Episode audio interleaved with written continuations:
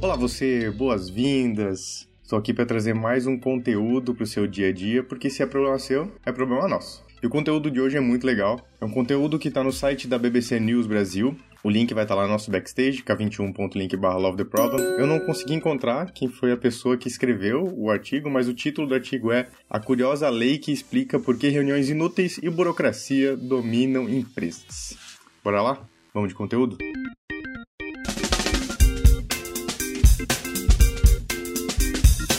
Trabalho se expande de modo a preencher o tempo disponível para sua realização. Foi o que o historiador naval e escritor britânico Cyril Northcote Parkinson que nasceu em 1909 e faleceu em 1993, escreveu em um artigo bem-humorado e paradoxal para a revista The Economist em 1955, sem imaginar que esse princípio seria citado inúmeras vezes por pessoas frustradas no mundo todo.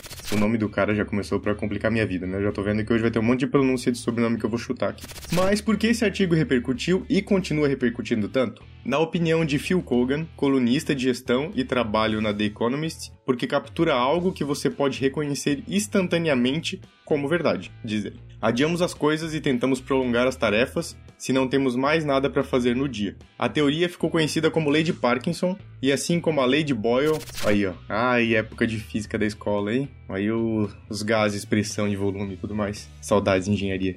Explica como o gás se propaga até ocupar um espaço. Ele fala sobre como o trabalho se expande para preencher o tempo, que a gente também conhece como a síndrome do estudante, né? Que é deixar aquilo que a gente precisa fazer para a última hora, para a última hora sensata antes de entregar aquilo que precisa entregar. Segundo o próprio criador, é uma lei fundamental da burocracia. É uma lei da natureza, claro. Não a inventei, eu a descobri. E tem uma série de corolários importantes. E isso é, na opinião de Kogan, o mais interessante do artigo. Muitos para fazer pouco. Após os dois parágrafos que explicam a ideia básica de que prolongamos nossa tarefa para preencher o tempo disponível, a maior parte do texto é sobre burocracia e como os funcionários gostam de nomear outros funcionários para trabalhar para eles. O trabalho gera trabalho e para fazer frente a esse novo trabalho você emprega subordinados, o que gera mais trabalho. No final, o trabalho está infestado de empregados encarregados de fazer o trabalho, que na realidade não estão fazendo nenhum trabalho. Como é que é o negócio? Aqui veio na minha mente aquela tradicional estrutura hierárquica, né, onde a gente tem pessoas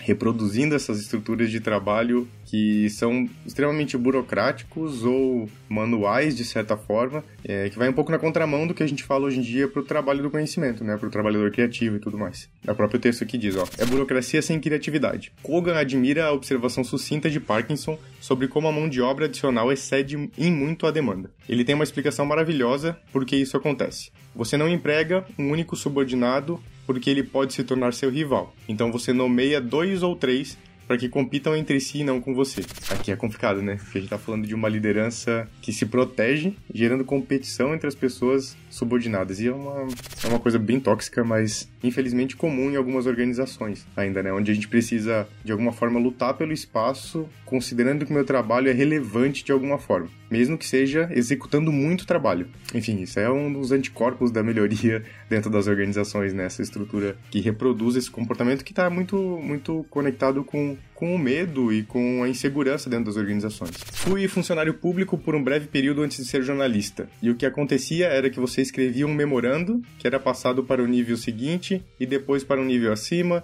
e por fim para outros três superiores. No final, se produzia algo que quase não tinha relação com o original, mas isso gerava emprego para muita gente e justificava seus cargos e salários mais altos. Essa é a maneira maravilhosa como Parkinson explicou por que a burocracia tende a se multiplicar. Aqui é um, tem uma questão muito, muito sensível aqui, né? Que é essa supervalorização desse trabalho. Então, até o próprio texto fala aqui, né? De cargos e salários mais altos que se justificam simplesmente pela própria estrutura e pela quantidade de pessoas que estão conectadas ali.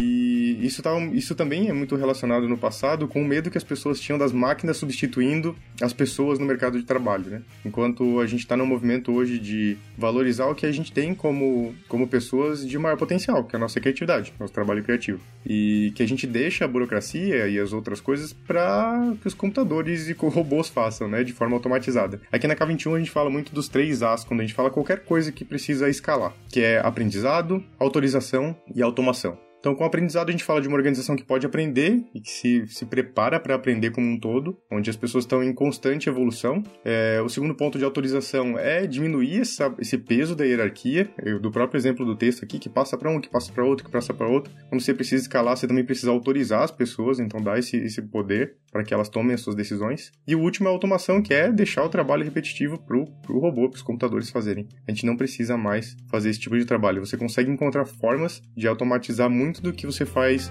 manualmente ou de forma repetitiva no seu trabalho. Parkinson era um historiador naval, mas seu resumo sucinto e bem-humorado do comportamento humano fez dele um famoso comentarista sobre estruturas organizacionais, e ele fez carreira como palestrante corporativo. Embora estejamos falando sobre estruturas que cresceram com relações internas cada vez mais complicadas há 70 anos, muitos argumentam que hoje em dia esses problemas ainda existem, que muitos locais de trabalho permanecem como organismo vivo que cresce e se reproduz. Quando comecei a ser colunista, criei uma lei que diz que 80% do tempo de 80% das pessoas em reuniões é desperdiçado, e acho que é uma regra bastante geral. A maioria dos participantes das reuniões está lá, de braços cruzados, olhando para seus telefones, esperando que a reunião acabe. Uma regra que talvez deveria existir é que não poderia ser convocada outra reunião até que se comprove que algo tangível ocorreu desde a reunião anterior. Mas provavelmente ainda convocariam uma pré-reunião para discutir o que será discutido na próxima reunião. Infelizmente a gente tem, né, algumas, algumas questões que fazem com que essa quantidade de reuniões aconteça, essa necessidade de controle e de coordenação muito pesada, porque as nossas estruturas não, não comportam ou não estão preparadas para que as pessoas sejam de fato, tenham de fato autonomia e que as pessoas possam tomar essas decisões, né? Então a gente tem muitos comitês, muitas, muitos grupos de discussão e tudo mais que estão lá algumas vezes para aprovar ou para validar que aquilo que está sendo feito deve ou pode ser feito. É, infelizmente essa decisão está num grupo normalmente num grupo pequeno de pessoas, entendido como alta gestão de uma organização, e elas precisam ser muitas vezes convencidas daquilo que precisa ser feito. Ou elas usam essas reuniões para transferir essa decisão que foi feita, que boa parte das pessoas entende como uma decisão top-down. Além do fato de que muitas reuniões também se estruturam para buscar o consenso. E o consenso é muito complicado. Quanto maior o número de pessoas, mais difícil você chegar num consenso. É, no lugar disso, as pessoas deveriam buscar por consentimento, que é entender se aquela, se aquela proposta que está sendo apresentada tem alguma, algum risco ou alguma objeção de fato para que ela possa andar. A gente deveria preparar nossa estrutura de organização para aprender, para experimentar rapidamente. Que a proposta que está sendo apresentada possa se rodar num experimento em que a gente possa validar ou invalidar aquela hipótese. Então, isso faria com que a necessidade do consenso diminuísse muito mais e que as pessoas pudessem trabalhar no consentimento. É tipo, se eu não tenho nada contra, então vamos seguir com essa decisão. Isso faz parte, inclusive, desses três A's, né? Porque a organização precisa ser uma organização que aprende e essa autorização, de certa forma, é dada pelo consentimento.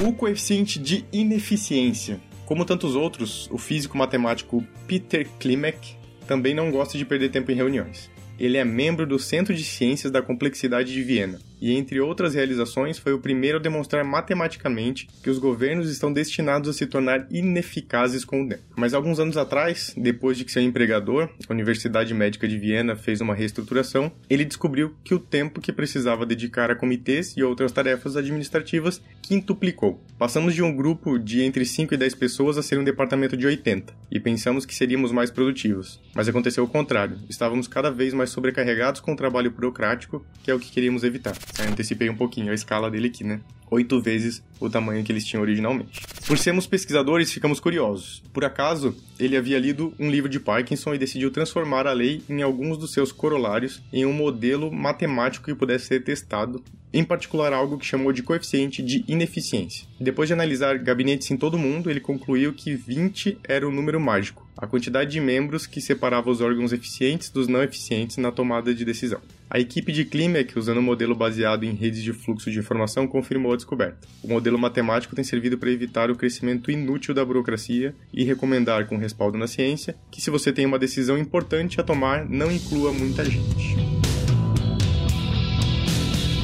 Burocracia na pandemia. Mas será que a lei de Parkinson ainda é válida nessa época, quando muita gente está trabalhando de casa? Kogan argumenta que antes da pandemia de Covid-19, grande parte do nosso comportamento era motivado pelo fato de que em qualquer organização havia um chefe observando. Sabemos que temos que mostrar ao nosso chefe que estamos ocupados, por isso desenvolvemos estratégias ao longo dos anos, como consultar documentos, dar telefonemas, etc., para preencher o tempo. Mas na quarentena deixamos de ser observados diretamente pelo chefe e acho que isso dividiu a pessoa em dois grupos. Os malandros podem ser eficientes e fazer as coisas o mais rápido possível para que o resto do tempo seja de puro ócio, sem ter que fingir que estão trabalhando. Para eles, a lei agora é: o trabalho se encolhe para preencher o menor tempo necessário. Mas há outro grupo que chamo de aí ferrou, né?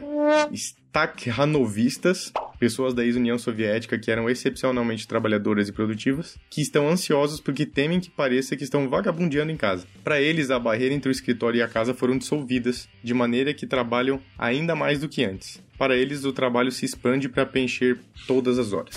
Aqui a gente vem de um olhar de ocupação de trabalho, né? Novamente, a gente vem de um olhar industrial, de linha de produção aqui, com esse viés da necessidade de ocupação das horas, né? Como se tempo trabalhado fosse tempo de entrega de valor. Que a gente sabe que hoje em dia não é mais uma verdade absoluta, especialmente no trabalho criativo, no trabalho do conhecimento. Zoom. Enquanto isso, os chefes precisam encontrar maneiras de serem notados. Os gestores também precisam provar seu valor. Quando você está em um escritório convencional, eles circulam, vão até você, conversam e assim por diante. É mais difícil fazer isso quando as pessoas estão trabalhando de casa. Então o Zoom é ideal para esse propósito, diz o colunista. Conversei com muitos gerentes e eles diziam que passam os dias em reuniões no Zoom. Portanto, para os gestores, essa ferramenta se expandiu para preencher o tempo disponível. Parkinson não era um ativista, ele escreveu uma anedota que, como todas as boas piadas, era baseada em uma verdade que se torna mais verdadeira à medida que a burocracia cresce. As instituições pareciam engraçadas para ele. Se você trabalha em uma, é preferível achar graça ou correr o risco de perder sua sanidade, ou até mesmo o emprego. Se descobrir que sua vaga é uma daquelas criadas para outra pessoa ficar encarregada de supervisionar você, justificando o trabalho de um terceiro que foi promovido, porque o chefe queria um salário mais alto e... E assim segue essa anedota, né, do Parkinson frente às, às organizações, assim. A boa notícia é que as, as empresas estão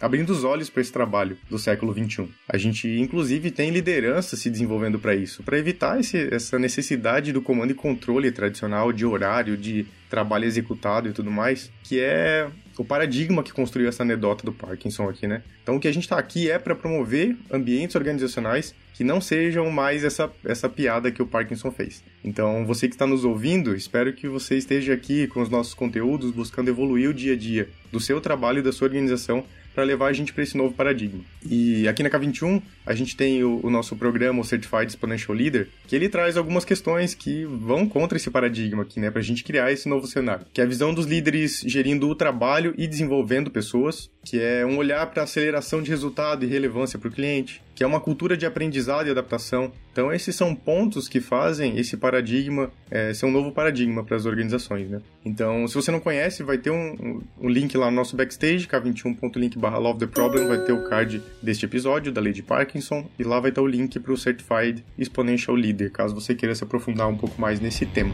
tá bom? E eu tenho mais uma coisa para você. Acabou o artigo, mas eu tenho um convite aqui, ó. Dia 23 de junho de 2022, às 19 horas, a gente vai ter a segunda edição do Papo de Inovação. E dessa vez a conversa vai ser sobre Business Agility, como ter resultados em todos os níveis da organização. E para falar sobre esse tema, a gente vai ter a presença do José JR, que ele é Business e Cultural Change Specialist aqui na K21, o Jonathan Aguiar, que é especialista em agilidade no Unicred, e o Alexandro Filipeto, de Estratégia e Governança de TI, também no Unicred. Vai ser ao vivo lá no YouTube e no LinkedIn da K21, K21 Global. E a gente também vai ter lá no nosso backstage um card para esse segundo encontro do Papo de Inovação. Espero vocês lá, conteúdo gratuito. Você pode discutir um pouco mais sobre Business Agility. Então é isso, um beijo para você e até o próximo episódio.